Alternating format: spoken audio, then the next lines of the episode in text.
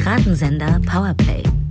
Das Gespräch am Ende der Woche mit Samira El-Wasil und Friedemann Karik. Hallo und herzlich willkommen zu einer besonderen heutigen Ausgabe Piratensender Powerplay. Es ist die Episode 145. Hallo Samira. Hi Friedemann, hallo. Diese Woche haben wir uns, wie ihr euch vorstellen könnt, besonders viele Gedanken gemacht worüber wir auf welche Art sprechen wollen. Ihr wisst es ja, heute am Freitag, den 13. Oktober, an dem wir diese Episode aufnehmen, sind es mehr als 1000 getötete Israelis, mehr als 100 entführt mit völlig unklarem Schicksal. Der Angriff der Hamas geht immer weiter. Es regnet weiter Raketen auf Israel bis heute und die israelische Armee bereitet offenbar eine große Offensive mit Bodentruppen vor, führt schon Bombardements durch. Man muss sagen, es ist Krieg im Nahen Osten und wir haben uns deswegen entschlossen, heute mit jemand darüber zu sprechen, mit einem Gast, der wirklich wie kaum jemand wahrscheinlich in Deutschland sich dort auskennt und lange Jahre dort war. Ja, ich freue mich sehr, dass wir Richard C. Schneider begrüßen dürfen. Vielen, vielen Dank, dass du gekommen bist, Richard, an der Stelle. Danke für die Einladung. Richard ist langjähriger Israel-Korrespondent der ARD gewesen und Studioleiter des Studios in Tel Aviv für die ARD. Und dort hat er für Israel, für die palästinensischen Gebiete und für Zypern sich verantwortlich gezeichnet. Er ist zudem auch nicht nur Dozent, sondern auch Filmemacher, hat Dokumentationen und viele Reportagen produziert, unter anderem die ganz, ganz hervorragende vierteilige Reihe Die Sache mit den Juden, welche alle Formen und Dynamiken von Antisemitismus in Deutschland abgebildet hat und erklärt hat auf eine Art, dass es wirklich jeder nachvollziehen kann. Wir verlinken die Dokumentation natürlich. Sie ist in der Mediathek abrufbar und ich kann sie jedem ans Herz legen, weil sie wirklich so augenöffnend zum Teil ist. Und zudem ist er seit 2021 beim Spiegelschreibend tätig er veröffentlicht dort gerade jetzt täglich Texte über den Terror der Hamas und über die Entwicklungen in Israel und hat zudem auch noch äh, ganz wundervolle Bücher geschrieben, Bestseller geschrieben. Im April kam sein Buch Die Sache mit Israel heraus, in welchem er die gängigsten Vorurteile und Ressentiments über das Land einmal systematisch widerlegt hat, wirklich für jeden nachvollziehbar. Also auch das eine große, große Kaufempfehlung, die Sache mit Israel. Sehr gern gelesen und als letztes, das wollte ich noch auch empfehlen und erwähnen, weil es so ein schönes Buch ist. Im März 2022 hat er zusammen mit Özlem Topschuh den wunderschönen Briefwechsel wie hättet ihr uns denn gerne veröffentlicht? Und dort bringen beide ihre Perspektiven und ihre Kritik an einer Mehrheitsgesellschaft auf Papier in einen Austausch. Sie eben als Tochter türkischer Gastarbeiter und er als Sohn ungarischer Holocaust-Überlebender. Und dieser Briefwechsel ist von so einer Klarheit und auch Hellsichtigkeit äh, bezüglich der aktuellen Entwicklung in Deutschland, aber auch Poetik und Zärtlichkeit in Anbetracht dieser gruseligen Gegenwart, in der wir uns befinden. Also deswegen vielen, vielen Dank, Richard, dass du da bist mit deiner Expertise, deinen Erfahrungen und deinem warmherzigen Wesen. Ich danke dir, ich danke euch. Richard, äh, wir sprechen mit dir, während du in München bist, richtig? Ich bin im Moment noch in München. Ich werde, so wie ich kann, äh, runterfliegen nach Israel, ja. Wie hast du am Wochenende von dem Angriff der Hamas erfahren? Wo warst du und wie drang diese furchtbare Nachricht zuerst zu dir?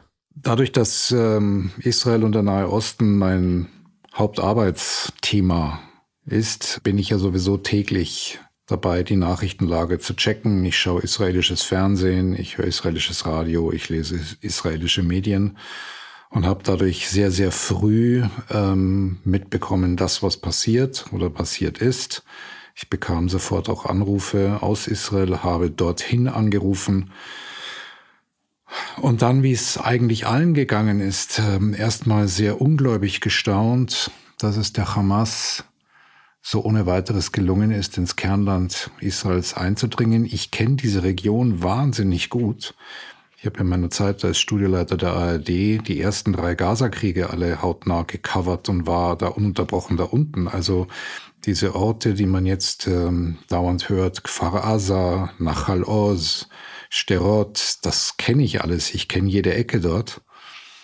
Und ähm, war schon allein deswegen schockiert. Ähm, und nach und nach wurde ja dann deutlich, dass sowohl die Armee, aber vor allem auch der Geheimdienst irgendwie nicht wirklich funktioniert haben. Und das alleine war schon schockierend. Und dann nach und nach, als die Nachrichten dann kamen, was da wirklich passiert, war ich ziemlich entsetzt. Vor allem war ich dann auch entsetzt, als dann am nächsten Tag und auch am übernächsten Tag es der Armee immer noch nicht gelungen war, diese Terroristen vom Kernland Israel, also vom eigenen Staatsgebiet, das ist ja nicht besetztes Gebiet, vom eigenen Staatsgebiet äh, zu vertreiben. Und da wurde ich dann zunehmend geschockt. Und als ich dann schon über Quellen erfuhr, was sich dort wirklich abspielte, bevor man das hier so wirklich in der Öffentlichkeit wusste oder das gesagt bekam, ja, da fiel mir als erstes, und das Wort ist ja nun mittlerweile auch überall, fiel mir das Wort Pogrom ein.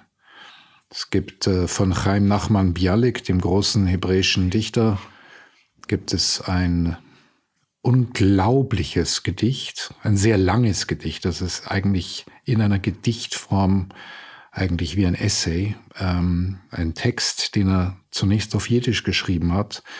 Und auf Jiddisch heißt er in Schritte statt. Und äh, Schritte ist das Schlachten, also in der Stadt des Schlachtens, indem er das Pogrom, das berühmte Pogrom von Kishinev, ich glaube, das war 1903, wenn ich es jetzt richtig im Kopf habe, beschreibt und seinen Schmerz und sein Entsetzen über das, was er da gesehen hat, beschreibt. Denn ähm, Bialik wurde dorthin geschickt, um darüber zu schreiben, zunächst sozusagen einen Bericht zu schreiben.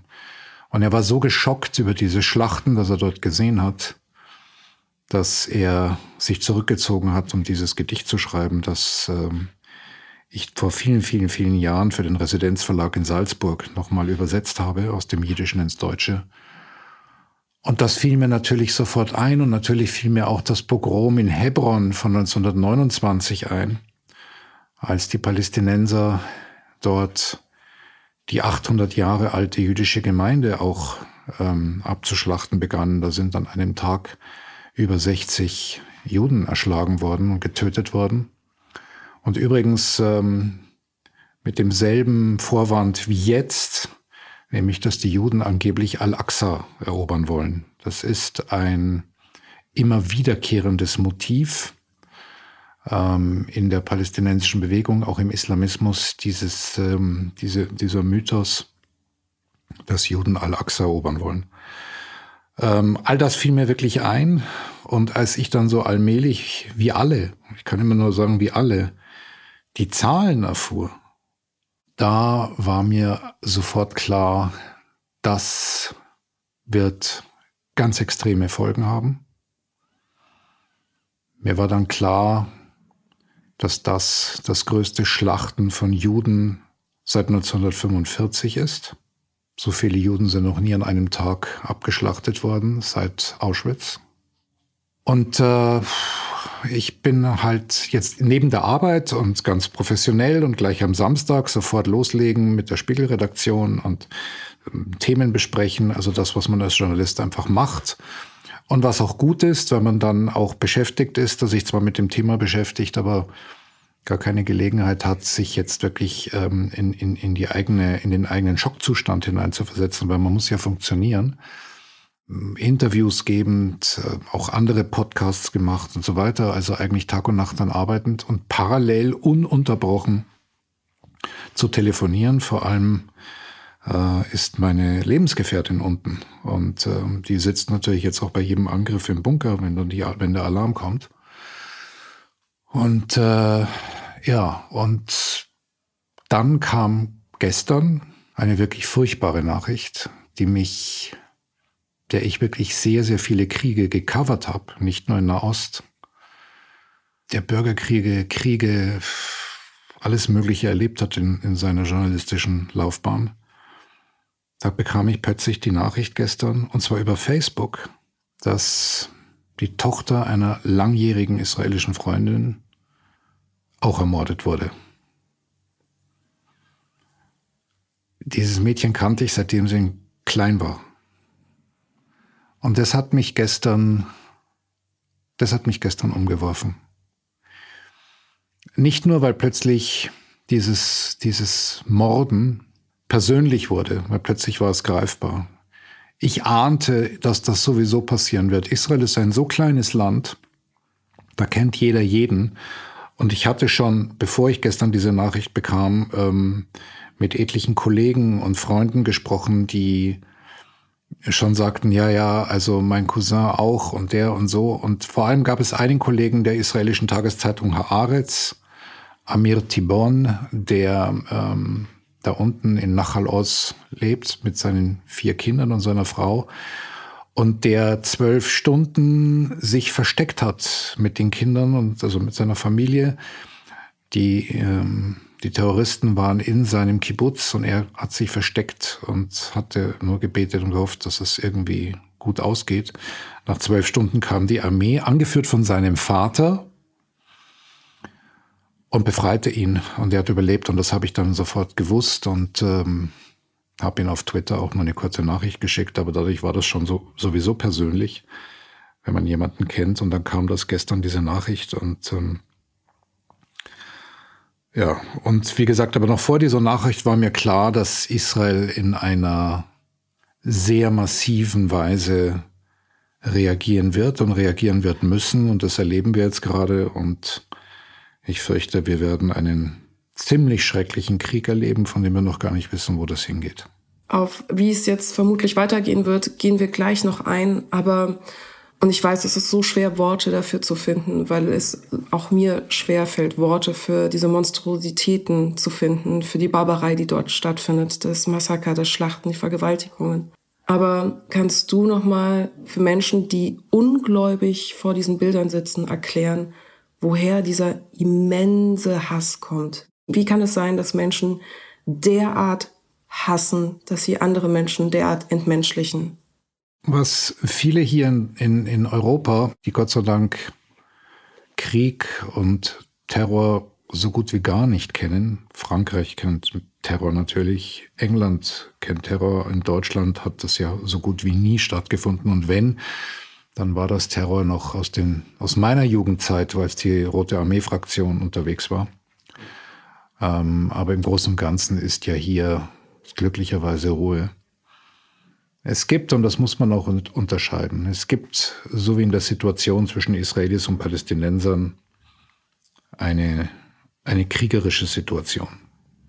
Es gibt Gewalt auf beiden Seiten. Es gibt einen Kampf beider Seiten, die sich jeweils im Recht sehen, die für ihre Ziele kämpfen. Und da gibt es Tote. Und wenn die eine Seite keine Armee hat und trotzdem kämpft gegen die andere Seite, die eine Armee hat, dann wird natürlich Terror oder Guerillakampf gewählt. Die Unterscheidung, die in der Fachwelt getroffen wird, ist ein Guerillakampf, ist sozusagen ein Kampf, wo man gegen Soldaten mit nicht militärischen Mitteln, aber also mit Aggression, aber mit nicht militärischen Mitteln kämpft, weil man ja die nicht zur Verfügung hat. Bombenanschläge, Erschießungen, lauter solche Sachen. Und es gibt Terror und Terror heißt in der Definition, ähm, die in der Wissenschaft angewandt wird, überwiegend ein Angriff auf Zivilisten. Das ist jetzt ein bisschen grob, aber so. Das ist erstmal, ist auch furchtbar. Und was das Militär macht, ist auch furchtbar. Das brauchen wir überhaupt nicht drüber reden. Also das ist ja eine Binse. Und dann gibt es Ideologie. Und ähm, wenn eine Ideologie sich immer weiter in Vorstellungen und Verschwörungen hineinentwickelt, die die andere Seite komplett entmenschlicht, beziehungsweise eigentlich fast alle anderen außer der eigenen Gruppe entmenschlicht, dann kann natürlich ein Nährboden entstehen, wo sowas geschieht wie das, was wir jetzt erlebt haben. Und wenn wir nur die letzten 20 Jahre anschauen, das geht natürlich viel weiter zurück, ist historisch auch alles aufarbeitbar, ähm, dann sehen wir quasi spätestens seit 9-11, da wurde es dann sozusagen auch der westlichen Welt immer bewusster, eine Entwicklung in Form von einer unglaublichen Radikalisierung, einem Extremismus, einem Islamismus, der ähm, quasi den Weg zum Ziel, das man hat, mit allen rechtfertigt. und wo durch die Entmenschlichung des Feindes solche Dinge sich entwickeln können. Wir haben das am extremsten gesehen vor ein paar Jahren beim Islamischen Staat. Wir haben live gesehen, wie der Islamische Staat Geiseln geköpft hat. Und das hat die Leute teilweise mehr schockiert als 9-11. Man war unmittelbar von 9-11 total schockiert. Ich erinnere mich wahnsinnig gut an diese Zeit, weil ich da aktiv für die ARD berichtet habe. Ich war da beim Bayerischen Rundfunk äh, mit diesem Thema Tag und Nacht eben auch betraut. Ich bin dann auch sehr frühzeitig, als der Luftraum wieder offen war, rübergeflogen und habe mir Ground Zero angeschaut, der, der noch geraucht hat. Also das war völlig irre. Und man, je näher man kam, also, also wirklich schon eine halbe, dreiviertel Stunde vorher in Manhattan war überall noch alles staubig und äh, flogen noch Partikel durch die Luft, auch Wochen nach, nach dem Anschlag. Da war man aber vor allem geschockt über das monströse, über die, über die Größe und die Monstrosität dessen, was da geschehen ist. Man war, wie das immer so ist, nicht so geschockt über die Anzahl der Toten. Weil eine Zahl ist eine Zahl. Ein Einzelner wird plötzlich ein Schicksal. Das war auch das unglaubliche Erfolgsgeheimnis dieser im Grunde genommen nicht wirklich gut gemachten Fernsehserie Holocaust. 1979 wurde die in Deutschland ausgestrahlt und die deutsche Gesellschaft war anhand der Geschichte der deutsch-jüdischen Familie Weiß plötzlich total schockiert über den Holocaust, hat da erst angefangen überhaupt zu begreifen, was da passiert ist, obwohl es davor eine Dokumentation nach der anderen gab, Filme, Bücher, es gab ja alles schon längst, aber erstens gab es noch mehr ähm, eine Gesellschaft, die selber noch beteiligt war oder mitgelaufen ist, die, die natürlich lieber verdrängt hat. Aber diese Zahl von sechs Millionen war überhaupt nicht greifbar. Und plötzlich wird da die Geschichte der Shoah am Beispiel einer einzigen Familie erzählt und plötzlich ist die Identifikation möglich und dadurch war dieser Film einfach auch so ein Augenöffner und, und, und ein unglaublicher Schock für die deutsche Gesellschaft. Und ich glaube, dass, was wir jetzt immer wieder erleben, wie jetzt auch im Fall dieser, dieses, dieses Anschlags, dieses Überfalls, dass das plötzlich so greifbar ist und weil man zum Teil natürlich heute auf Social Media auch Bilder sehen kann, die so grauenvoll sind, die auch dann so, das wird dann so greifbar, das ist weniger abstrakt als so ein Turm, der in sich zusammenbricht. Es gibt, äh, vielleicht könnt ihr euch erinnern, von 9-11, das war auch das äh, Titelbild von einem Roman von Don DeLillo, der sich äh, mit, mit mhm. 9-11 beschäftigte. Da sieht man noch einen der Twin Towers und dann sieht man so eine ganz kleine schwarze Figur, die aus dem Fenster gesprungen ist in die Tiefe und das ist ein Mensch. The Flying Man. Oder, The Flying ich, Man, genau. Aber das ist so, das, das ist so abstrakt. Man versteht schon, was es ist, aber es ist nicht etwas, was einen wirklich trifft. Und das gilt auch, das gilt auch für mich. Ich habe natürlich als, als jemand, der im Krieg war, habe ich zerfetzte Leichen gesehen und ich hab, bin in menschlichem Blut tatsächlich gewartet. Also all diese Dinge, die, die zwangsläufig kommen, wenn man in einer solchen Situation immer wieder arbeitet. Das tut natürlich auch was mit einem, das verfolgt einen noch ein Leben lang. Aber diese Geschichte, was ich jetzt hier gesehen habe, das war ja nicht nur von einer Bombe zerfetzt oder erschossen oder so, sondern es war wirklich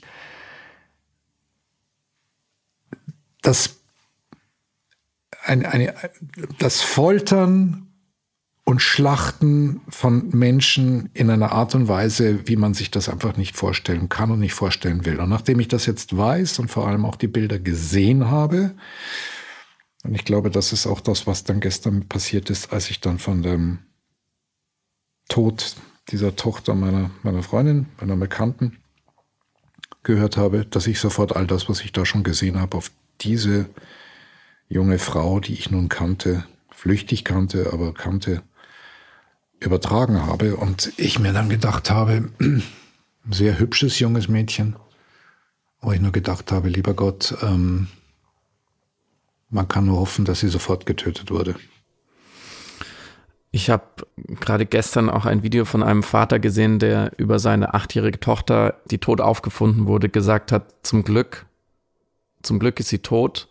Es gibt unfassbare Videos von Überlebenden, die auch nicht wissen, wo ihre Freunde sind, gerade von diesem, von dieser Party, von diesem Rave. Wenn ihr euch das zutraut anzuschauen, äh, ist der Kanal Survived to Tell auf Instagram. Es gibt eine Homepage mit Bildern und Namen der entführten Geiseln. Welche Chancen haben diese Menschen jetzt, die entführt wurden nach Gaza? Also die Hamas hat kurz bevor wir diese Sendung begonnen haben aufzunehmen, verkündet, dass bei den Bombenangriffen der Israelis bereits 13 Geiseln getötet wurden. Also nicht von der Hamas, sondern durch die Bombenangriffe. Sagt die Hamas, Sagt die Hamas, es ist äh, nicht verifizierbar. Äh, ja, natürlich kann das sein. Die Israelis bomben massiv und irgendwo befinden sich die Geiseln und die Wahrscheinlichkeit, dass Bomben irgendwo einschlagen, wo auch Geiseln sind, ist natürlich wahnsinnig groß. Ist gar keine Frage. Also es, es kann stimmen, aber es kann natürlich auch psychologische Kriegsführung sein. Ich weiß es nicht.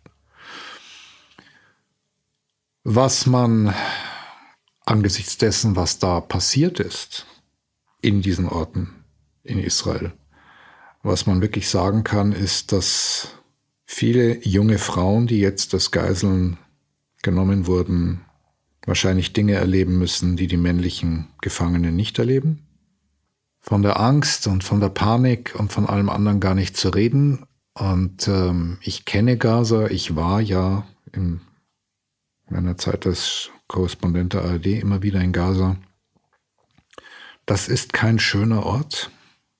Also die Menschen, die dort leben müssen, leben wirklich unter furchtbaren Bedingungen. Ist überhaupt nicht schön zu reden. Ganz im Gegenteil. Es gibt allerdings Menschen, die dort sehr, sehr gut leben. Also man sieht dort auch ganz schicke Villen und so. Also das gibt es eben auch. Aber die über zwei Millionen Palästinenser, die da leben, leben schon wirklich unter, unter furchtbaren Bedingungen zum Teil. Das heißt, äh, wo immer die versteckt werden, die haben es nicht lustig. Und das weiß man ja auch spätestens seit ähm, der Gefangennahme des israelischen Soldaten Gilad Shalit, der dann äh, gegen 1000 palästinensische Gefangene dann freigelassen wurde in einem solchen Gefangenenaustausch. Und ähm, da weiß man ja auch, der hat es wahrlich nicht lustig gehabt und diese Geiseln schon erst recht nicht. Und ähm, ob die eine Chance haben zu überleben, ich kann es wirklich nicht sagen. Man kann es nur, man kann nur beten und hoffen.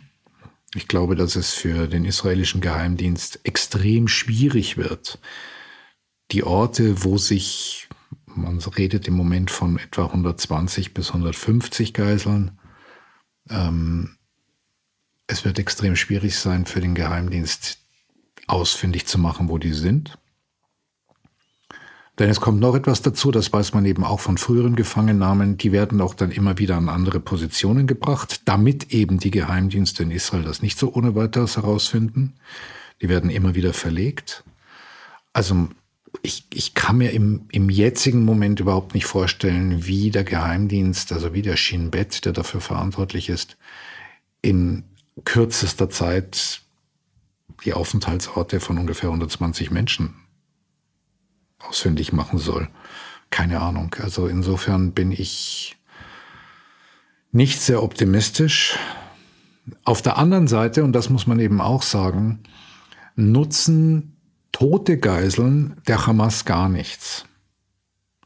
Die Hamas hat ein großes Interesse, dass diese Geiseln leben. Erstens mal, weil man sie austauschen will gegen die eigenen Gefangenen und dann werden die Forderungen werden extrem hoch sein bei, bei 120 israelischen Geiseln oder, oder Doppelstaatsbürgern. Das ist überhaupt gar keine Frage, dass der Preis sehr hoch sein wird. Denken Sie eben, wie gesagt, nur an, oder denkt, wie, wie gesagt, nur an Gilad Shalit. Für, für einen israelischen Soldaten wurden über 1000 Palästinenser freigelassen. Ähm, also die brauchen die lebend. Und insofern ist natürlich meine Hoffnung, dass schon dafür gesorgt wird, dass denen nicht allzu viel passiert. Dass es mit Sicherheit auch jetzt beim Krieg, in diesem Krieg welche geben wird, die nicht überleben, das, das bin ich mir fast sicher. Richard, kannst du uns nochmal, damit wir diese Situation auch besser verstehen können, erklären, von wem die Hamas genau unterstützt wird? Woher sie überhaupt ihre Mittel und ihre Ressourcen hat, das zu machen, was sie gerade macht? Also was bekannt ist und schon lange bekannt ist, ist, dass der Iran die Hamas unterstützt. Finanziell, mit Know-how, mit Training, mit Waffen. Das ist ähm, längst bekannt. Ähm, Ismail Haniyeh, der Chef der Hamas trifft sich immer wieder in Beirut äh, sowohl mit Führern des, der Revolutionsgarden, der iranischen Revolutionsgarden, als auch mit äh, Hezbollah-Führer Hassan Nasrallah. Ähm, da kommt noch der palästinensische islamische Dschihad dazu, der auch in Gaza sitzt und auch eben auch Raketen besitzt und auf Israel abfeuert. Also diese Organisationen, diese Terrororganisationen treffen sich miteinander, werden unterstützt vom Iran, der das alles koordiniert.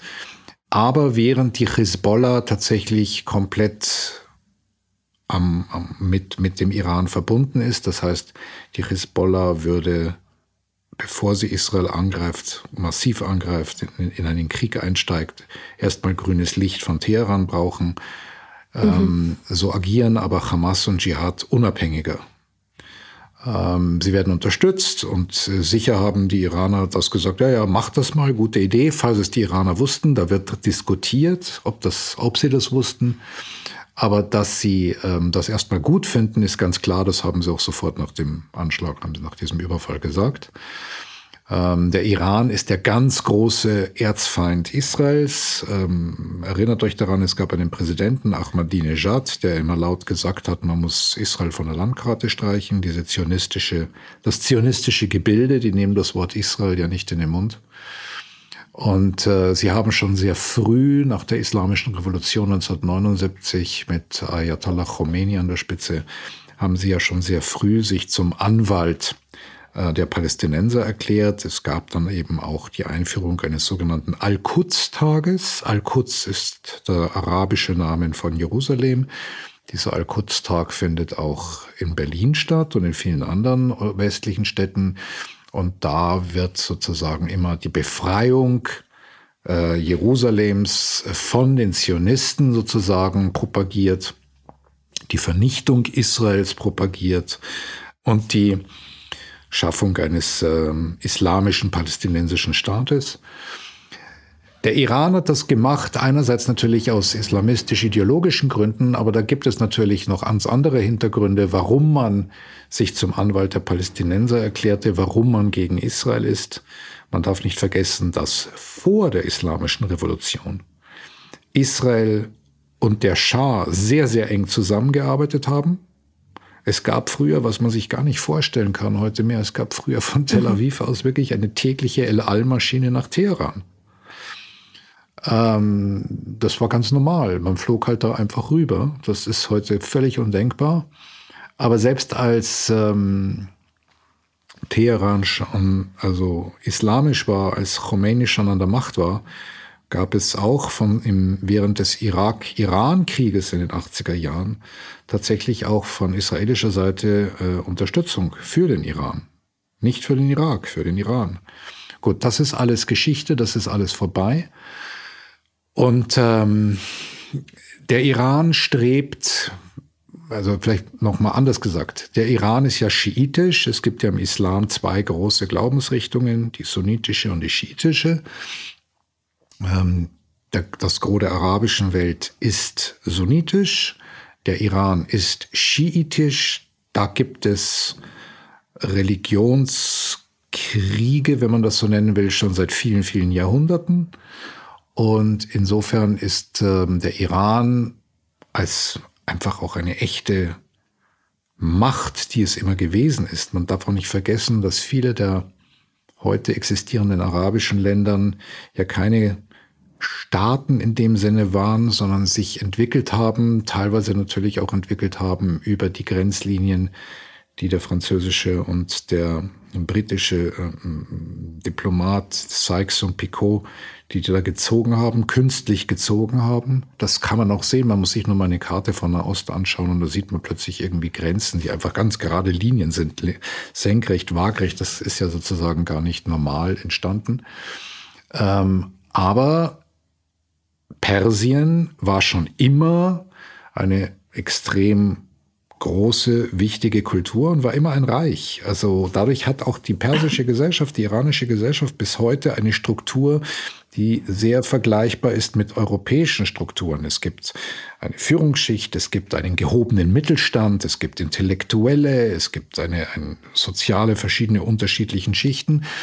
Ähm, und das hat man in manchen arabischen Ländern so nicht. Ähm, vor allem in denen nicht, die sich sozusagen künstlich gebildet haben. Ähm, und aufgrund seiner Geschichte, dass es immer eine Großmacht war, hat natürlich auch heute der Iran neben religiösen Überlegungen und Vorstellungen natürlich auch politische Vorstellungen als Regionalmacht hier das Sagen zu haben. Und die Unterstützung der Palästinenser ist natürlich ein ganz wichtiges Element und Mittel, um die sunnitisch-arabische Straße sozusagen auf der eigenen Seite zu haben, weil äh, der Iran, das ist jetzt alles wahnsinnig vereinfacht erklärt, äh, weil der Iran natürlich auch immer sagt, die arabischen Herrscher, die sind, machen immer nur Lip Service für die, für die Palästinenser, was gar nicht so falsch ist. Äh, die kümmern sich nicht darum, die sagen zwar immer, wir sind solidarisch, sind es aber in Wirklichkeit nicht. Und sie versuchen natürlich auch, indem sie die sogenannte arabische Straße auf ihre Seite zu ziehen, dass man irgendwie auch die anderen Staaten destabilisiert. Wir haben in den letzten Jahren Stellvertreterkriege gesehen zwischen der sunnitischen Macht Saudi-Arabien und der schiitischen Macht Iran, im Jemen beispielsweise. Doch ähnliches konnte man auch im syrischen Bürgerkrieg erleben und so weiter. So. Und da ist natürlich auch das alles verbindende Thema, das sozusagen alle mehr oder weniger gleich sehen, also zumindest in der Bevölkerung, ist natürlich das, der Feind Israel. Der Feind Israel muss da weg, weil es Ungläubige sind und weil sie auf Waqf, auf heiliger islamischer Erde quasi ihren Staat errichtet haben. Und das darf einfach nicht sein. Und dadurch hat man dann quasi ein Motiv und ein Thema, in dem man, mit dem man einfach weite Mengen der muslimischen Bevölkerung emotionalisieren kann und, und aufbringen kann natürlich und dadurch auch eigene Hegemonialansprüche besser entwickeln kann. Diese politischen, geopolitischen Zusammenhänge in dem Kontext äh, der Region bringen uns, glaube ich, auch zu der Frage, warum jetzt? Also du hast es ja schon ausgeführt, das weiß man ja, Israel befindet sich schon seit seiner Gründung immer in seiner Existenz ja, in einer Gefahr, ist, ist ein gefährdeter Staat, der sich immer verteidigen musste, mal mit äh, schlimmeren, größeren, gewalttätigen Ausbrüchen, mal mit Phasen des relativen Friedens.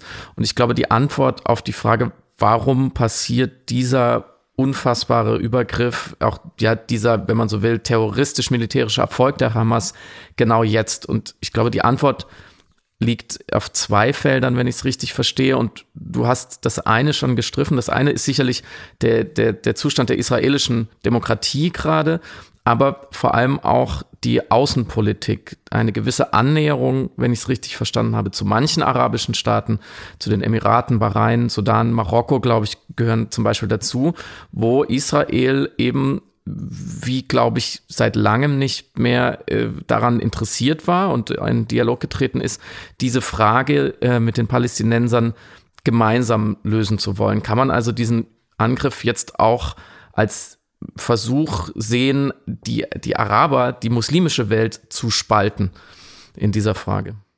Also zunächst einmal ähm, Fangen wir mal mit, dem, mit den innenpolitischen Zuständen in Israel in den letzten Monaten an.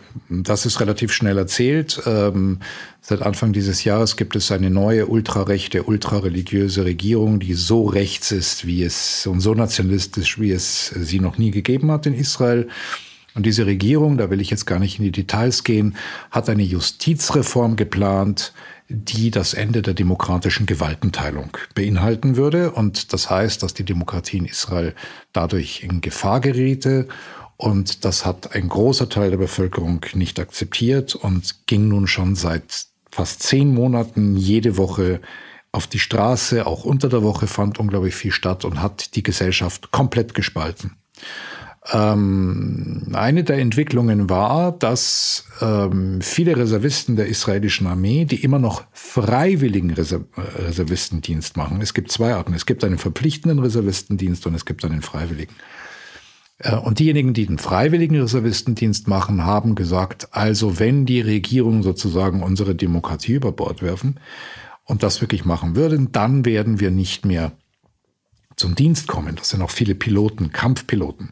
Und als dann das erste große Gesetz im Juli äh, tatsächlich von dieser Justizreform verabschiedet wurde, da haben dann sehr, sehr viele gesagt, so das war's. Die Armee hat schon sehr frühzeitig vor dieser Entwicklung gewarnt. Die Generäle haben gesagt, das wird die israelische Armee extrem schwächen. Und sie hat auch zusammen mit den Geheimdiensten immer und immer wieder Netanyahu gewarnt, dass diese Entwicklung, die durch seine Politik entsteht, ähm, die Feinde Israels geradezu einlädt, uns zu überfallen, also uns, die Israelis, zu überfallen. Das haben die, haben die immer wieder gesagt, die Generäle, weil sie einfach sehen, dass wir gerade wirklich unglaublich schwach sind. Das ist passiert. Das ist jetzt de facto passiert. Aber was wir ja jetzt schon wissen, ist, dass die Hamas selbst überrascht ist über ihren Erfolg. Denn sie haben nicht gedacht, dass sie das machen können, was sie de facto gemacht haben.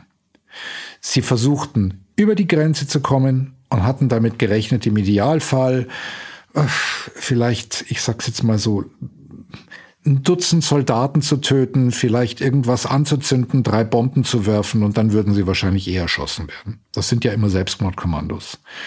Und wenn das passiert wäre, wäre das ein, ein massiver Zwischenfall gewesen. Dann wären israelische Kampfflugzeuge wieder über Gaza geflogen, hätten zehn Bomben abgeworfen, es wären 15 Raketen geflogen, dann hätte sich das Ganze wieder beruhigt.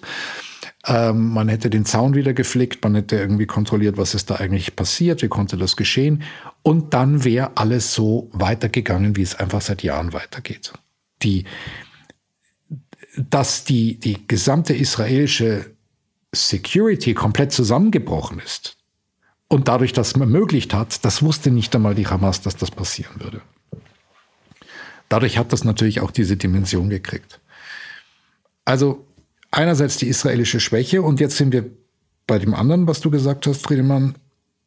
Es gibt schon seit Jahren eine Annäherung zwischen Israel und der arabischen Welt. Israel hat ja schon seit vielen, vielen Jahrzehnten Friedensverträge mit Jordanien und mit Ägypten, die stehen, die funktionieren.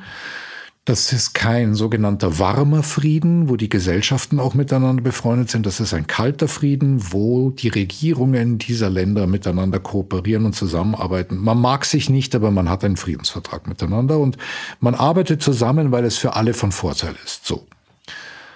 Dann kam 2020 das sogenannte Abraham-Abkommen, das äh, US-Präsident Donald Trump ausgehandelt hat und wo Israel, die Vereinigten Arabischen Emirate, Bahrain, später dann noch Marokko und äh, der Sudan. Marokko war immer sehr, stand immer sehr gut mit Israel, immer schon, da war eigentlich das sehr logisch.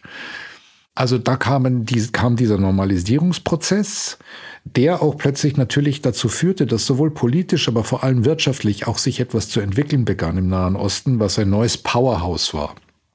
Wie bedeutend das war, konnte man an, äh, an der Politik von, äh, von, von Präsident Erdogan in der Türkei sehen, der zu dem Zeitpunkt, als das entstand, mit Israel völlig überkreuzbar, aber auch mit den Emiraten völlig überkreuzbar. Und als der plötzlich kapiert hat, hier beginnt etwas Neues zu wachsen, was unglaublich mächtig wird und was die Türkei sozusagen vor allem auch wirtschaftlich gefährdet, hat er eine 180-Grad-Wende gemacht, sich plötzlich wieder mit den Israelis zumindest einigermaßen verstanden, ist äh, in die Emirate geflogen, weil er plötzlich davon profitieren wollte. Das haben natürlich auch die Iraner gesehen, dass da etwas entsteht, was möglicherweise in ihrem Hegemonialstreben äh, für sie problematisch wird, fanden, fanden sie schon damals nicht gut. Und dann kam jetzt in den letzten Wochen und Monaten plötzlich das Gerücht auf, dass es möglicherweise einen Friedensvertrag geben wird zwischen Israel und den Saudis. Zu den Abraham-Abkommen muss man sagen, dass man zwar in diesen Abkommen erklärt hat, Israel wird nicht Gebiete annektieren, aber letztendlich hat man die Palästinenser links liegen lassen. Alle. Das entspricht einer Doktrin von Benjamin Netanyahu, der schon seit 30, 40 Jahren, schon sehr, sehr lange immer behauptet, man könne, also Israel könne Frieden schließen mit den arabischen Staaten, ohne dass das Problem mit den Palästinensern tatsächlich gelöst ist, ohne dass man eine Zwei-Staaten-Lösung hat. Alle haben immer das gesagt, das geht nicht. Das war auch unter Barack Obama so. Und dann kommt plötzlich Donald Trump und macht irgendwie alles ganz anders und plötzlich geht es. So, und jetzt kam das Gerücht mit den Saudis auf. Dann erfuhr man mehr. Da ging es also erst einmal eigentlich um einen Vertrag zwischen den Saudis und den Amerikanern. Ähm, die Saudis wollten von den Amerikanern vor allem zwei Dinge, nämlich erstens ähm, Nuklearwissen und ein Atommeiler für die friedliche Nutzung von Kernenergie. Und zweitens, noch wichtiger, weil sie auch wahnsinnige Angst haben vor ihrem Nachbarn Iran, eine Art von Paragraph 5, wie es im NATO-Abkommen gibt, also quasi den automatischen Bündnisfall für den Fall, dass die Saudis angegriffen werden, würde die US Army sofort zur Hilfe eilen ganz problematisch, aber das war so die Forderung.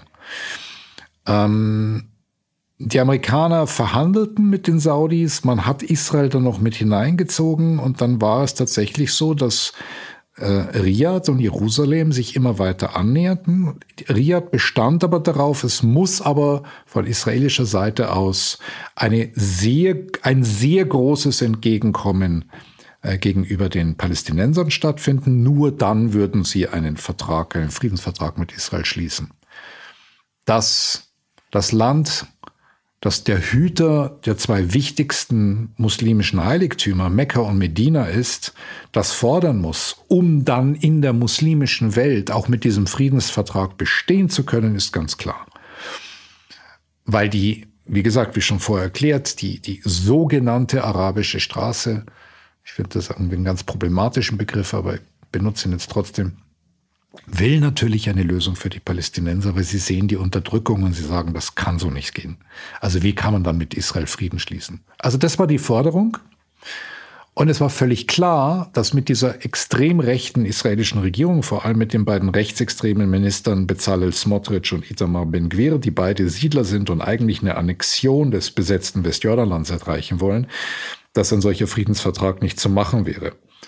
Netanyahu sagte, wir kommen aber den Palästinensern sehr weit entgegen. Wahrscheinlich hat er sich auch gedacht, im Zweifelsfall, wenn es wirklich eine Möglichkeit gibt, diesen Vertrag zu machen, schmeißt er die beiden extremistischen Minister raus und holt vielleicht von der Opposition jemand rein. Also da ist im Hintergrund einiges in Bewegung gewesen. Und es gab noch etwas im Hintergrund, dass nämlich Mohammed bin Salman, der neue starke Mann in Riyadh, so hinter den Kulissen gesagt hat, naja, so viel brauche ich eigentlich gar nicht, aber ich brauche irgendwas für die Palästinenser. Aber selbst wenn Israel den Palästinensern einen Staat gegeben hätte, ich, ich sage jetzt mal ganz weit, was immer Israel den Palästinensern gegeben hätte, es hätte auf alle Fälle ein Friedensvertrag zwischen den Saudis und Israel den iranischen Hegemonialansprüchen extrem geschadet. Insofern und dadurch kommt auch diese Diskussion auf, wie viel wussten die Iraner jetzt tatsächlich über diesen Angriff? Haben sie gesagt, fangt an? Ähm, haben sie nur Know-how äh, geliefert? Also Know-how haben sie auf alle Fälle geliefert. Also dadurch kommt diese Diskussion auf, weil sie natürlich ein ganz großes Interesse hatten, dass dieser Friedensprozess zwischen den Saudis und den Israelis nicht weitergeht. Der ist jetzt auch gestoppt. Was aber jetzt auch ganz deutlich wird, ist, dass diese, hm, diese politische Theorie von, von Netanyahu über Jahrzehnte, man könne diese Krise mit den Palästinensern managen und gleichzeitig aber den Frieden mit allen anderen arabischen Staaten voranbringen und so könnte Israel einfach noch auf Jahrzehnte leben. Das ist ihm jetzt wirklich im Gesicht explodiert, weil es nicht funktioniert. Die Wahrheit ist, dass es sehr viele arabische Herrscher gibt, die sich tatsächlich für die Palästinenser überhaupt nicht interessieren. Es ist wirklich Lip Service. Und auch die iranische Unterstützung der Palästinenser ist ja nicht, weil man so sich um das, weil man sich so um das Wohl der Palästinenser kümmert, sondern weil man eigene Machtansprüche hat. Das ist Politik.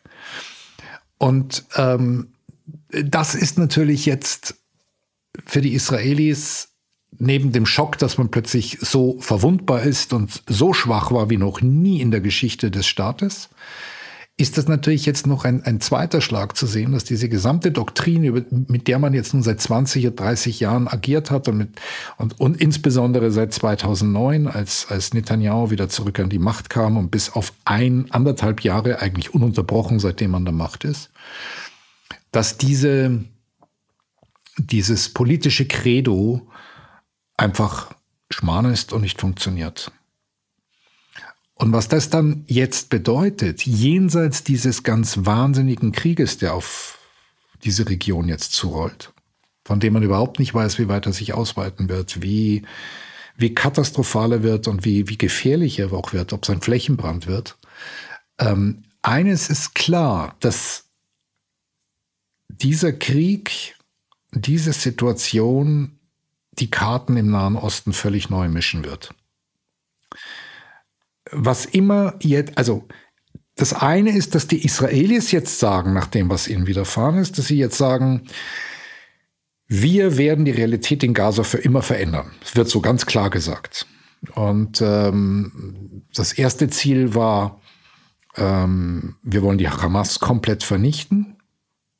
Wahrscheinlich auch gleich noch den islamischen Dschihad dazu damit sie nie wieder sozusagen angegriffen werden können. Heute Morgen las ich einen Tweet, den ich aber vor unserer vor unserem Podcast noch gar nicht verifizieren konnte. Also ich weiß nicht, ob es stimmt, aber ich las einen Tweet, dass die Armee angeblich die Doktrin ein bisschen oder die Regierung die Doktrin geändert hat. Man wolle nicht nur die Hamas vernichten, man wolle sozusagen Gaza demilitarisieren.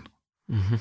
Was, was, immer, das, immer heißt. das heißt. Was immer das heißt. Weil, weil beide Ansprüche, das eine oder das andere, ist erstens die Frage, wie wird man es umsetzen? Kann man es überhaupt umsetzen? Und die eigentlich wirklich entscheidende Frage ist, die im Augenblick niemand stellt, aber im Augenblick tatsächlich auch niemand beantworten kann. Okay, der Krieg ist vorbei. Die Israelis, sagen wir mal, hätten ihr Kriegsziel erreicht. Sagen wir mal, was passiert am Tag eins nach dem Krieg?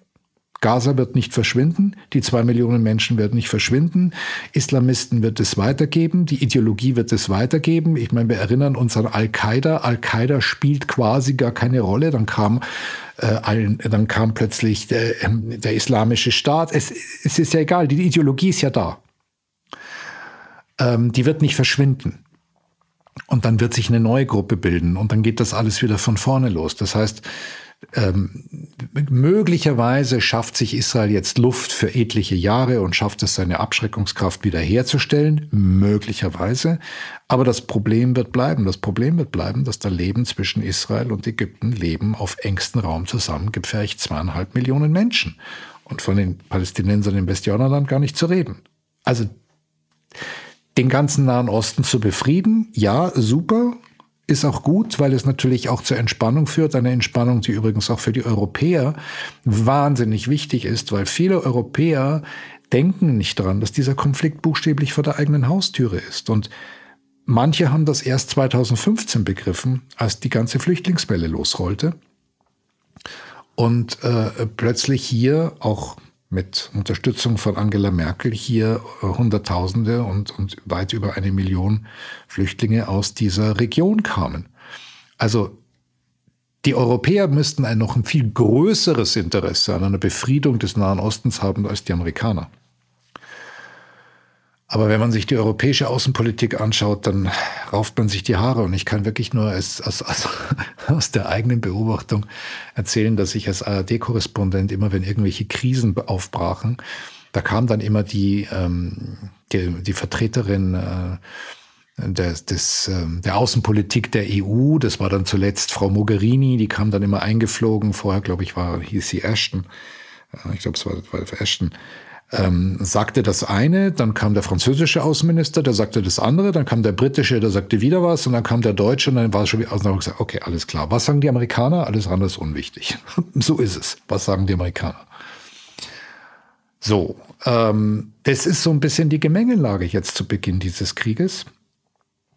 Und ähm, die wirklich spannende Frage, die sich jetzt stellt, ist, was kommt danach und vor allem, wie wird dieser Krieg laufen? Ich äh, knüpfe direkt an, an äh, deine letzten Worte. Erstens die Frage, wie geht es denn jetzt weiter? Auch Bezug darauf nehmen, dass du gleich zu Beginn des Gesprächs gesagt hast, dass das jetzt erst der Anfang ist. Der Anfang von was genau? Wie geht es jetzt weiter? Also wir führen ja dieses Gespräch, bevor der Befehl gekommen ist, dass die Bodentruppen, die israelischen Bodentruppen in Gaza einmarschieren sollen. Äh, heute früh stand ich mit der Nachricht auf, dass die israelische Armee über eine Million Menschen in Gaza aufgefordert hat, sich in den Süden des Gazastreifens zu begeben, damit sie dort geschützt sind. Das betrifft vor allem Gaza-Stadt, dass die Menschen von dort quasi verschwinden sollen zu ihrer eigenen Sicherheit. Mhm. Das ist natürlich ein sehr deutliches Signal, dass ähm, der Einmarsch der Bodentruppen wohl unmittelbar bevorsteht.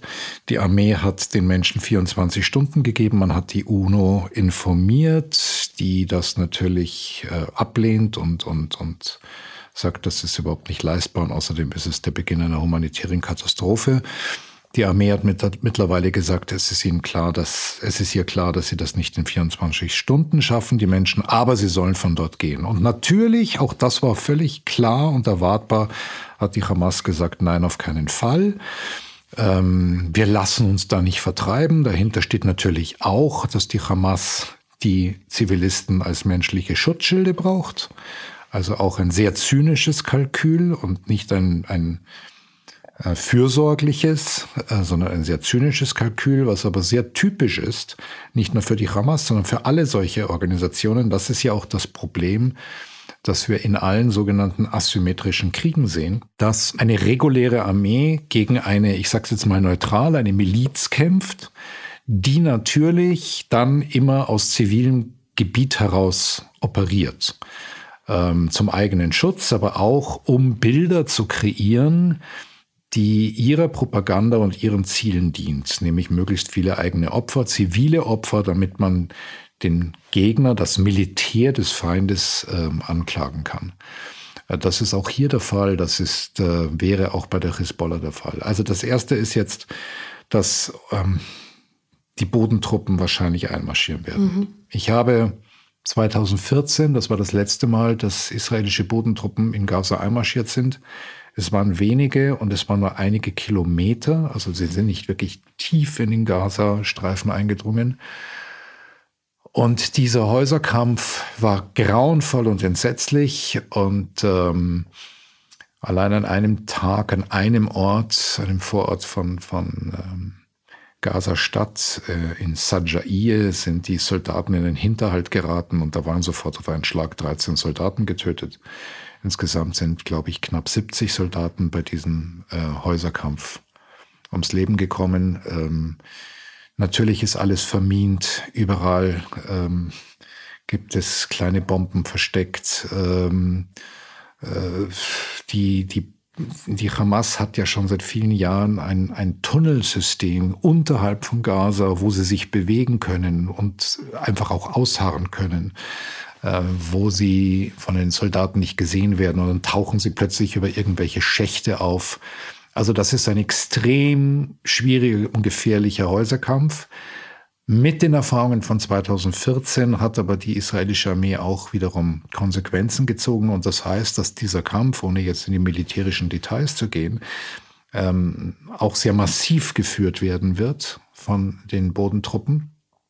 Und das wiederum heißt auch noch mehr Opfer. Es ist immer, wir sind immer beim selben Thema. Noch mehr Opfer, noch mehr Tote, noch mehr Tote, noch mehr Zivilisten. Natürlich auch noch mehr Hamas-Kämpfer, das ist ja das Ziel, aber natürlich auch israelische Soldaten. Und die Frage wird halt einfach sein, erst einmal, je nachdem, wie sich dieser Krieg entwickelt, für beide Seiten, wie gehen die Gesellschaften damit um? Zunächst einmal, wenn die Opferzahlen auf der palästinensischen Seite ein Ausmaß annehmen, das weit über dem hinausgeht, was man in Anführungszeichen, ich meine das nicht despektierlich, gewohnt ist. Weil man ist es ja schon gewohnt, dass immer 1000, 1500, 2000 Palästinenser bei irgendeinem dieser vergangenen Gaza-Kriege sterben müssen. Es gibt den Aufschrei, es gibt den Protest auf den Straßen, auch in Deutschland, überall. Und dann in, beruhigt es sich sozusagen wieder. Ähm, aber wenn wir jetzt in Zahlen kommen würden, die das, das X-fache von dem wären, was man bislang kennt, wie wird man in Kairo reagieren? Wie werden die Menschen in Amman reagieren? Wie werden die Menschen in, in Beirut reagieren oder in, in Damaskus? Und gar nicht zu reden von, von Teheran und so weiter. Wenn auf der israelischen Seite immer mehr Soldaten sterben, wie groß ist die Resilienz der israelischen Gesellschaft, das auszuhalten für das Ziel, die eigene Abschreckung wiederherzustellen? Auch das ist ein wichtiges Thema, weil was man gesehen hat, spätestens seit dem Jahr 2000, es gab im Jahr 2000, da war Südlibanon noch von der israelischen Armee besetzt. Und die Hezbollah, diese schiitische Miliz, die komplett von Iran finanziert und aufgebaut ist, die Hezbollah hat damals mit ihrem Kampf gegen die Soldaten dazu geführt, hat, hat es geschafft, immer mehr israelische Soldaten zu töten. Und dann gab es damals eine Bewegung, die hieß Arba Imahot, das, also auf Hebräisch heißt das vier Mütter. Und tatsächlich haben vier Mütter von Soldaten, die ihren Dienst taten im Libanon, eine Bewegung ins Leben gerufen, dass man die Kinder da rausholen soll, weil die werden nur abgeschlachtet dort, ohne dass es irgendetwas bringt. Und der damalige Premier in Israel, Ehud Barak, stand plötzlich gesellschaftlich so unter Druck, dass er die israelische Armee aus Libanon abgezogen hat. Und seitdem erleben wir immer wieder in Kriegen oder in, in, in solchen militärischen Operationen der vergangenen Jahre, dass die israelische Gesellschaft es ganz schlecht aushält, wenn zu viele der eigenen Leute sterben. Ich glaube, dass das diesmal anders ist angesichts der Monstrosität dieses, dieser Tat am 7. Oktober, letzte Woche, Samstag. Ich glaube, dass das diesmal anders sein wird, aber das ist ja keine Garantie. Möglich hält man das zwei Wochen durch, aber wenn plötzlich nicht nur 50, nicht nur 100, sondern 500, vielleicht sogar 1000 Soldaten sterben müssen, vielleicht noch mehr, dann kann es ja immer in so einem Prozess sein, dass plötzlich die Stimmung kippt und dass das alles nicht geht.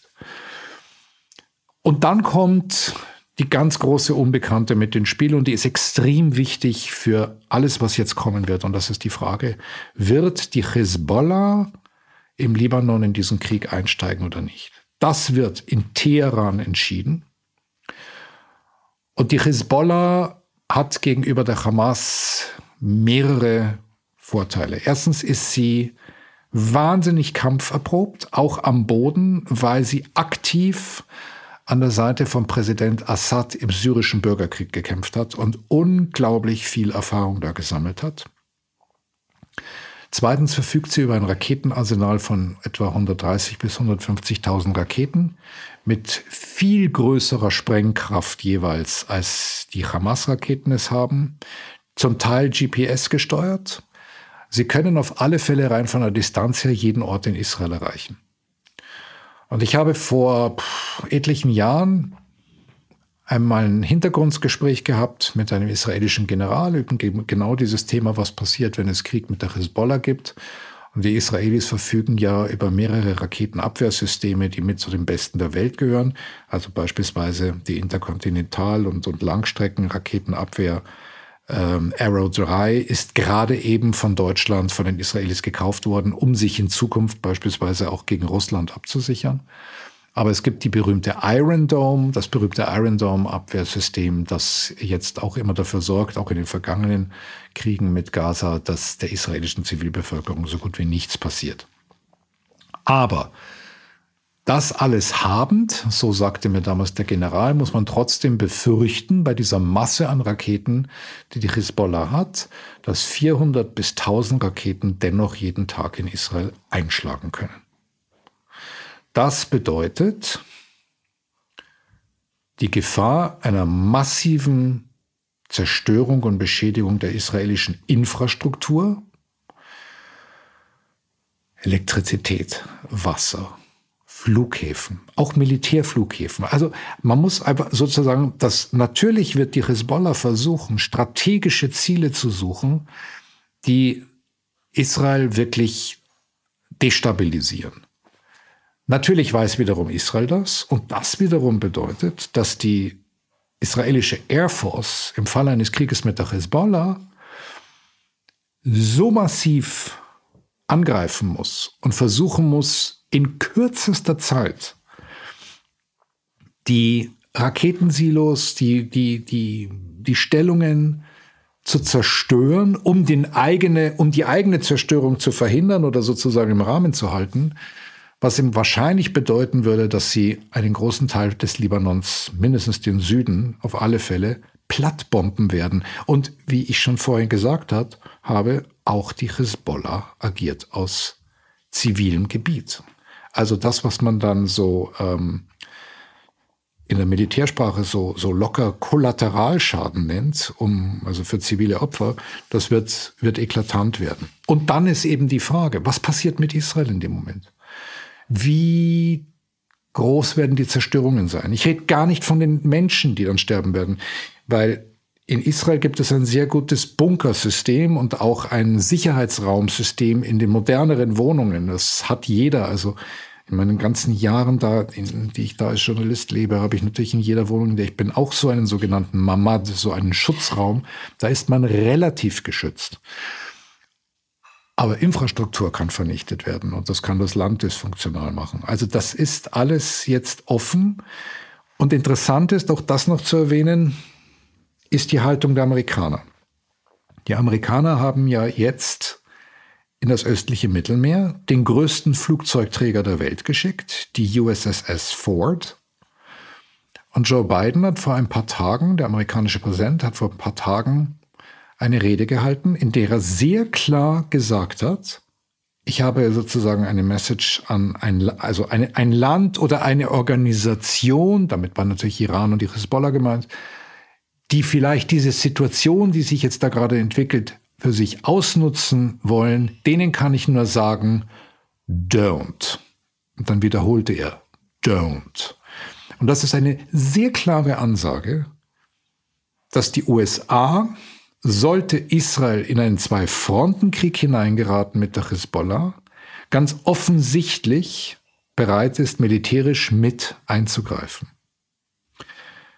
Und was das für Implikationen hat, Klammer auf, da, da, da gehen wir aber jetzt nicht hin, Putin, mhm. Türkei, Ukraine-Krieg. Also wir gehen von diesem kleinen Gaza aus. Aber es ist heutzutage alles so miteinander verwickelt und verbunden. Denn vielleicht nur diesen Gedanken noch, wenn die Amerikaner in einen Krieg hineingeräten hier jetzt hinaus, der vielleicht sogar länger dauert, wie lange wird, werden die USA die Ukraine und Israel unterstützen können? Und sehr wahrscheinlich werden die, werden die USA dann so gebunden sein, also das ist erstmal mein Gedanke, dass die Europäer die Unterstützung der Ukraine übernehmen müssen. An das müssen sie ja sowieso denken, weil jeder befürchtet, dass Donald Trump möglicherweise der nächste amerikanische Präsident wird und er wird die Ukraine nicht mehr unterstützen. Aber es ist im Interesse des gesamten Europas und der EU, dass die Ukraine diesen Krieg nicht verlieren mhm. darf. Gewinnen wird sie nicht können, aber sie darf ihn nicht verlieren.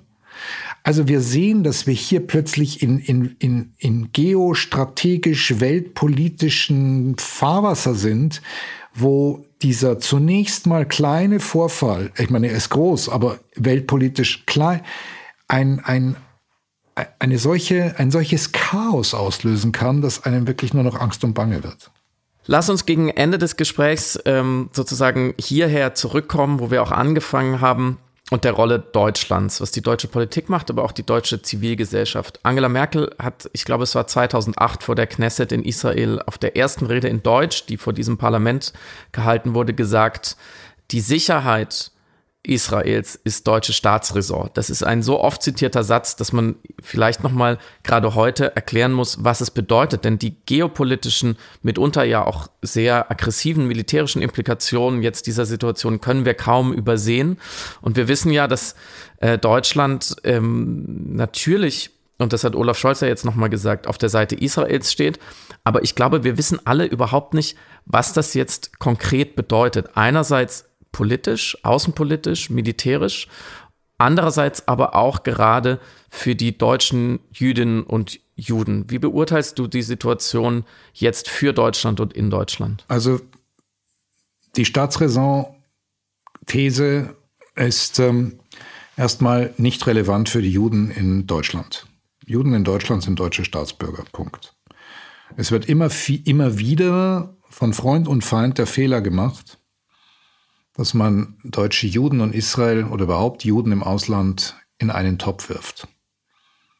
Natürlich gibt es ähm, Verbindungen nach Israel. Man hat Familie dort, man hat natürlich auch eine emotionale Verbindung, da ist gar keine Frage. Aber die Juden in Deutschland sind keine israelischen Staatsbürger. Vielleicht sind es manche, aber das Gros eben nicht. Das Gros ist deutscher Staatsbürger. Punkt. Man wählt in Deutschland. Man wählt nicht in Tel Aviv, nicht in Israel. Das ist übrigens das Fatale, dass das alles gerne in einen Topf geworfen wird. Und das sehen wir ja immer wieder an den Protesten gegen Israel, die dann plötzlich vor Synagogen deutscher Juden stattfinden. Diese, diese falsche Verknüpfung sieht man beispielsweise auch immer wieder, wenn es um Proteste gegen die israelische Politik geht. Ähm, da finden diese Proteste sehr häufig vor Synagogen deutscher Juden statt. Aber die Synagogen deutscher Juden haben mit der israelischen Politik nichts zu tun. Die, die, die, die Staatsräson heißt im Grunde genommen nicht das, was viele immer wieder diskutiert hatten, vor allem in den ersten Jahren, nachdem Angela Merkel das gesagt hat, so diese Vorstellung, um Gottes Willen, also wenn Israel existenziell bedroht ist, dann schicken wir die Bundeswehr darunter. Also mhm. welche genau, Bundeswehr? Genau. Also das erste ist mal, welche Bundeswehr? Das ist schon mal das erste, äh, die erste Frage, aber die zweite ist auch jetzt ganz, ganz seriös. Äh, die Israelis können da keine deutschen Soldaten brauchen, weil ähm, also ganz banal, die, die kennen sich nicht aus, die können es nicht. Also brauchen wir gar nicht drüber reden, das ist, ist Quatsch. Was ähm, dazugehört, und das macht ja Deutschland seit vielen Jahren, ist zum Beispiel auch mit Waffen Israel zu unterstützen.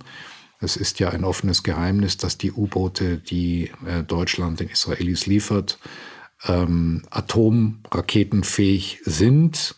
Das heißt, diese U-Boote sind die Rückversicherung für die Existenz des Staates als sogenannte Zweitschlagsmöglichkeit. Das bedeutet, sollte auf Tel Aviv eine Atombombe fallen, kann Israel über diese U-Boote das Land, von dem aus diese Bombe abgefeuert wurde, vernichten. Punkt. Das ist sozusagen ähnlich wie das im Kalten Krieg war. Da hat man sich in Schach gehalten, weil man hatte gegenseitig die Bombe und niemand hat sie ja Gott sei Dank angerührt.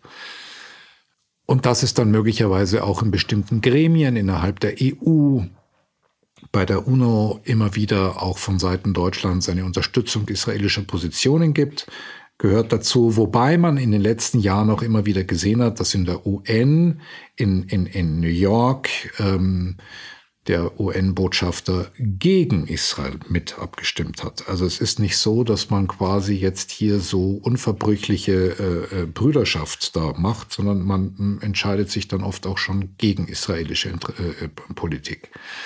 Aber nichtsdestotrotz ist das generelle, die generelle Unterstützung, dass dieser Staat existieren soll, darf und muss, natürlich sehr groß. Aber ich würde es jetzt auch bis auf die Unterstützung mit Waffen und ein bisschen Diplomatie auch nicht überbewerten. Das klingt natürlich alles ganz toll, aber im Endeffekt, wenn es hart auf hart kommt, werden es sicher nicht die Deutschen sein, die den Israelis den Rücken frei halten, sondern die Amerikaner. Bislang. Jetzt hat die Hamas aufgerufen, ich glaube, für diesen Freitag oder ab diesem Freitag weltweit Juden anzugreifen Wie sehr siehst du die Gefahr gestiegen, dass wie ein Flächenbrand von diesem Pogrom, wie du es am Beginn genannt hast, eben in allen Teilen der Welt, wo auch immer äh, Extremisten auf Jüdinnen und Juden treffen, dass wir ein, eine Verbreitung dieser Gewalt sehen in den nächsten Wochen und Monaten? Ein Wort, sehr groß. Zwei Worte, sehr, sehr groß. Mehr kann ich dazu gar nicht sagen. Es ist, die Gefahr ist wahnsinnig groß. Danke dir von Herzen für dieses sehr profunde, sehr substanzielle, sehr erkenntnisfördernde Gespräch. Und lass mich nur eine Sache dazu sagen. Alles, was ich jetzt hier in eurem Podcast erzählt habe, das muss man immer im Hinterkopf behalten, ist immer noch sehr holzschnittsartig. Es ist alles noch wesentlich komplexer und komplizierter in jeder dieser Gesellschaften, über die wir heute geredet haben, über jeden Staat, über den wir heute geredet haben. Also es ist auch jetzt immer noch nach allem, was ich versucht habe, so ein bisschen hier aufzudröseln, immer noch alles sehr, sehr simplifiziert. Und trotzdem hat es uns, glaube ich, sehr geholfen, in dieser Woche von dir davon zu hören. Vielen, vielen Dank. Und äh, Samira und ich hoffen natürlich auch, dass es euch geholfen hat und geben wie immer an dieser Stelle den Hinweis, wenn es zu viel wird, diese Nachrichten, auch diese Bilder, die heute wie in, in ungekanntem Maße ja wirklich von den Tatorten zu uns kommen über soziale Medien, dann schaltet ab. Niemand hat die Verpflichtung, sich alles anzuschauen. Und wir wünschen trotzdem, trotz allem oder vielleicht gerade deswegen ein schönes Wochenende. Bleibt uns gewogen. Tschüss. Vielen Dank. Tschüss.